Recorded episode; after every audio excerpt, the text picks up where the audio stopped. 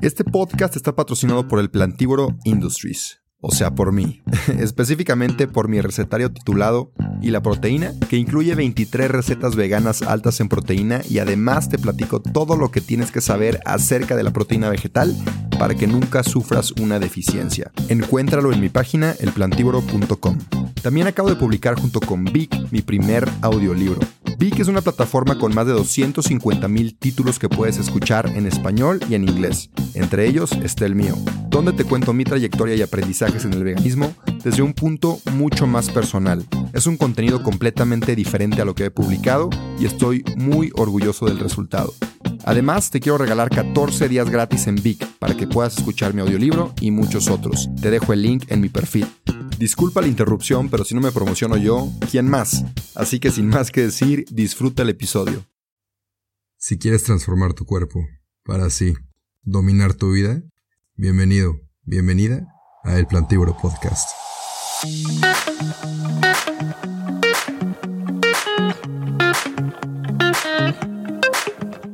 Hola, hola y bienvenidos mis queridos plantívoros, plantívoras a otro episodio de este podcast. Una disculpa que no había estado activo y llevo como un mes que no subo episodios. Esto es por diferentes razones. Una, si eres podcaster te puede interesar. Tuve problemas con mi plataforma, mi host, donde yo subía todos mis episodios. Entonces por ese problemita tuve que buscar otro host donde poder subir mis episodios y eso me tomó un buen rato de investigación. Si tú tienes problemas o quieres empezar tu podcast, mándame un mensajito y yo te ayudo para que no te encuentres con los mismos problemas que yo me encontré. Entonces ya después de este largo anuncio voy a ir al grano porque también les voy a informar que los episodios van a ser más cortos. Quiero que estén más disponibles y más accesibles a toda la gente. Entonces van a ser más cortos y el tema de hoy lo vamos a abordar rapidísimo y va a ser el si en realidad la cerveza te hace más masculino porque tenemos esta concepción de que el tomar cerveza o la cerveza es una bebida para hombres.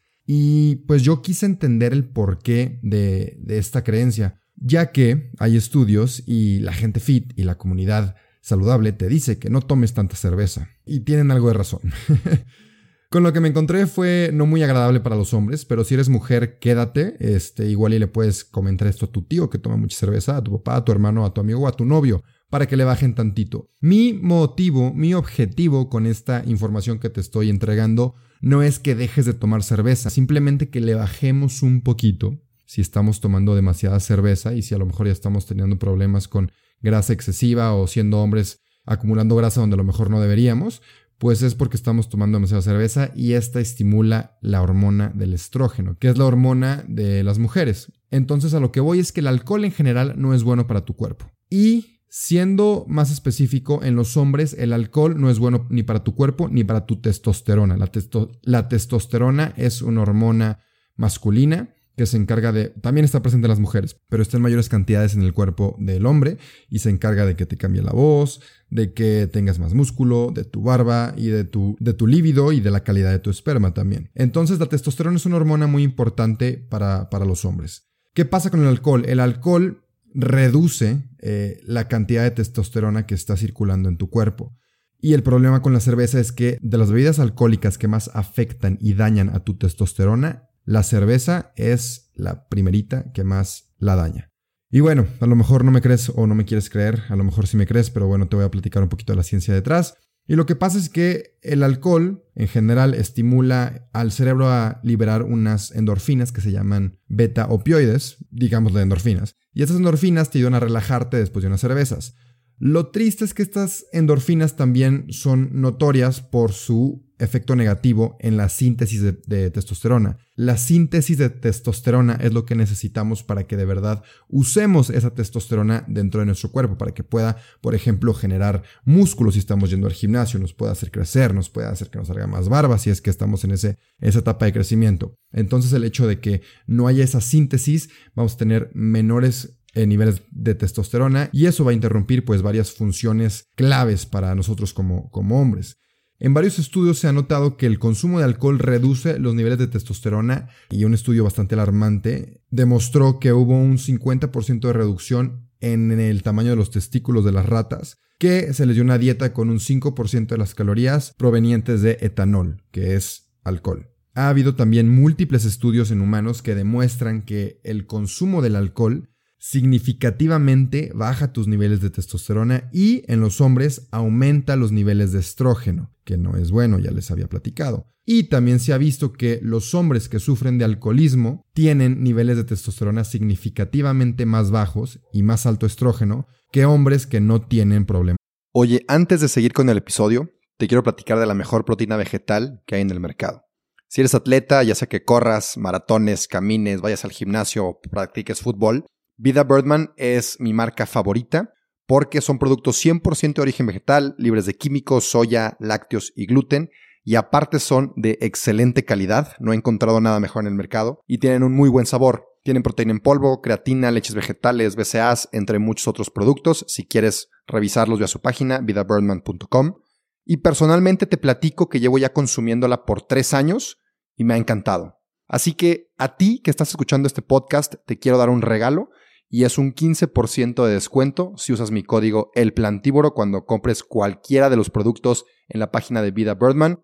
Si quieres una proteína o un suplemento 100% de origen vegetal y aparte de la más alta calidad, consume los productos de Vida Birdman, usa mi código de descuento, te lo repito, El Plantívoro, para que te hagan un 15% de descuento. Eso es todo, sigue disfrutando del episodio más con el alcohol y que tienen eh, su hígado eh, funcionando perfectamente. Pero ahora, ¿qué onda con la cerveza y la testosterona? ¿Por qué se cree que la cerveza y las hormonas de los hombres son un par que deberían de ir juntos? Siempre, cuando no es así.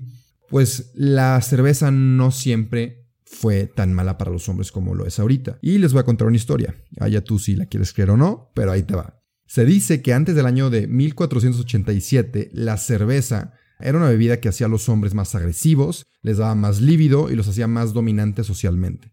Entonces era como la bebida de la virilidad. Esto es porque antes del año 1487 la cerveza no tenía lúpulo y de hecho estaba hecha de varias hierbas y otras especias que probablemente sí tenían propiedades que aumentaban la testosterona en los hombres y sus beneficios de virilidad. Ahí es donde la conexión entre la masculinidad y la cerveza eh, se, formó, donde fue creada esa, conexión. Y viene de los tiempos antes de 1487, cuando la cerveza de hecho era una, una bebida que te hacía más agresivo y más dominante. Pero obviamente las cosas cambiaron. Y esto fue cuando la iglesia entró, eh, porque en realidad no le gustaba la idea de que hubiera hombres agresivos y dominantes en las comunidades. Entonces lo que hicieron fue crear la ley de puridad alemana, que es una ley que existe, la pueden buscar. de hecho, un dato curioso es que en Bélgica no siguen esa ley, por eso tienen tanta variedad de cervezas. En el resto del mundo, generalmente, en la cerveza comercial sí se sigue esta ley. Entonces, la ley alemana de pureza en las cervezas decía que toda la cerveza se tenía que vender eh, de la misma manera, con la misma receta y usando solamente lúpulo, agua y malta. La única razón por la que fue creada, se dice, esa ley, es para hacer a los hombres más femeninos, sensibles, y tenerlos bajo control, para que la iglesia no tuviera que estar lidiando con hombres que les estuvieran haciendo desastres y que se hicieran más como ovejas que como lobos. Así que esa es la historia de por qué creemos que la cerveza es una bebida masculina, cuando en realidad no. Esto fue hasta que la iglesia entró y puso de su parte para hacer esta vida mucho menos agresiva y mucho menos dominante con la ley de pureza alemana en el año de 1487. A lo mejor esta historia me dice, ¿sabes qué? Pues sí, suena medio verdad, pero es como un cuento, no te creo, a lo mejor sí me crees. El chiste es que sí hay estudios que comprueban que el lúpulo tiene mucha, mucha actividad estrogénica. La actividad estrogénica, obviamente, en los hombres, pues nos desbalancea. E incluso hubo un estudio que demostró que cuando las mujeres agarraban lúpulo con su mano, experimentaban molestias en su ciclo menstrual a causa de el contenido estrogénico extremadamente alto que hay en el lúpulo. Tan solo 100 gramos de lúpulo pueden contener desde 30.000 hasta 300.000 unidades internacionales de estrógeno. Y si ya el alcohol por sí solo es un asesino de la testosterona, si lo combinas con los lúpulos en la cerveza, pues tus niveles de testosterona no van a estar muy altos. Así que si a ti te vale y quieres disfrutar y tomar cerveza, pues no me hagas caso, toma todas las cervezas que quieras. Pero si no quieres tener, siendo hombre, boobies o llantitas a los lados o grasa acumulada en lugares muy incómodos o quieres que tu voz se desarrolle como debería desarrollarse o si quieres la testosterona en general y vas al gimnasio y quieres que se desarrolle tu musculatura y quieres verte mejor y sentirte mejor, no que dejes de tomar cerveza, pero bájale un poquito. Trata que cuando salgas de fiesta no te pases y ya con eso, simplemente ten en mente que no es lo mejor para tu cuerpo. Si eres mujer, pues tampoco es lo mejor para tu cuerpo. La cerveza tiene muchos carbohidratos eh, vacíos. El alcohol son calorías vacías que en realidad no te aportan nada más que esas calorías que a lo mejor podrías usar para otro alimento, otra comida que te pueda satisfacer mucho más y pueda nutrir a tu cuerpo mucho más. Pero disfruta con... disfruta con... ¿Cómo dice? Disfruta con medida. No te pases y ya con eso. Entonces, eso fue toda la información por hoy. Espero que le hayas entendido, que te guste y nos vemos el siguiente lunes con otro episodio o minisodio. Depende de cómo me sienta. Adiós.